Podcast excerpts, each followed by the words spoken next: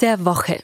Ein Achtelfinal-Rückspiel in der Champions League Anfang August. Komischer Zeitpunkt, aber Corona macht's möglich. Die Bayern gehen mit einem komfortablen Vorsprung in ihr Spiel gegen Chelsea und auch unser Kultreporter glaubt, dass da nicht mehr viel anbrennen wird. Aber Karl-Heinz Kaas glaubt, dass dieses Spiel aus einem ganz anderen Grund sehr wichtig werden wird. Außerdem ging es in dieser Folge um das viel beachtete Interview von Uli Hoeneß in der Frankfurter Allgemeinen Zeitung und um den notgedrungenen Jugendstil des TSV 1860 München.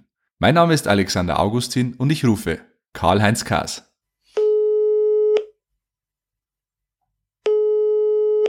Servus Karl-Heinz. Ja, einen wunderschönen guten Tag, hallo. Jetzt geht's endlich weiter in der Champions League. Am Wochenende steht das Achtelfinal-Rückspiel Bayern gegen Chelsea an. Die Bayern mit einem 3 zu 0 Vorsprung aus dem Hinspiel. Geht da noch was schief? Nein, das ist eine Formalität. Ein bisschen gewöhnungsbedürftig ist der Spieltag und die Spielzeit. Das Achtelfinal-Rückspiel findet ja am Samstag, einem Samstag muss man sich merken, hat es noch nie gegeben, 21 Uhr statt. 3-0 ist gut, äh, zumal Chelsea ja nicht in Bestbesetzung antreten kann. Wichtig wird nicht allein das Ergebnis sein für die Bayern. Die Leistung muss auch passen, denn man muss sich jetzt langsam einstimmen auf diese K.O.-Spiele in der Champions League, was ja auch neu ist. Man braucht ein bisschen Glück, aber ich habe schon mal gesagt, die Bayern haben die Chance, heuer die Champions League zu gewinnen. Viertelfinale, Halbfinale, jeweils nur ein Spiel. Es ist kein Hin und Rück. Oft setzt sich da nicht der Bessere durch, durch oft der Glücklichere. Naja, hoffentlich sind es die Bayern. Jetzt hat Uli Hoeneß äh, in einem Interview mit der Frankfurter Allgemeinen Zeitung für ziemlich Furore gesorgt. Unter anderem fordert er darin die Abschaffung von 50 plus 1. Ähm, was ist deine Meinung dazu? Also da bin ich total überrascht und ich bin auch nicht bei Uli Hoeneß.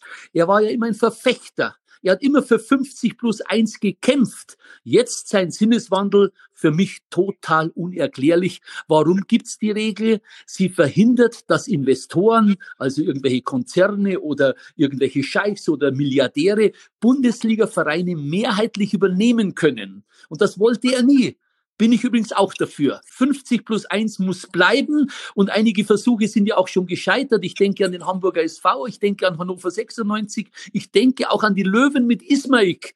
Das ist nicht gut, wenn die Sponsoren das letzte Wort haben. Das letzte Wort muss bei den Vereinen bleiben.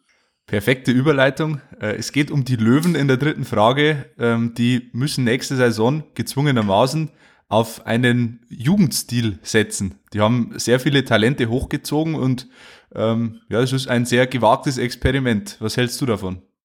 Ja, das ist richtig. Es gibt auch schon einige Stimmen. Ich denke an Benny Laut, der ehemalige Löwe, der Große. Er war ja auch Nationalspieler, hat gesagt, im Vergleich zum letzten Jahr äh, sind die 60er keinen Schritt weitergekommen. Ich sage, vielleicht ist das gerade die Chance, dieser Jugendstil. Hat es noch nie gegeben. 13 Spieler haben nur in der dritten Liga bisher gespielt vom 23er Kader. Der ist so bei 22 Jahren der Altersschnitt. Also es ist eine Not. Aber Top ist Michael Kölner. Das ist ein Pfund für die 60er, der Löwentrainer. Er muss jetzt junge Spieler ein- und aufbauen. Es wird kein Top 5, kein Top 8 Platz, glaube ich. Die Fans müssen sich das abschminken, dass sie vorne mitspielen. Man muss Abstriche machen.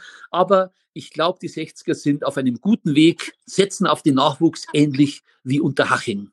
Zurück ins Studio.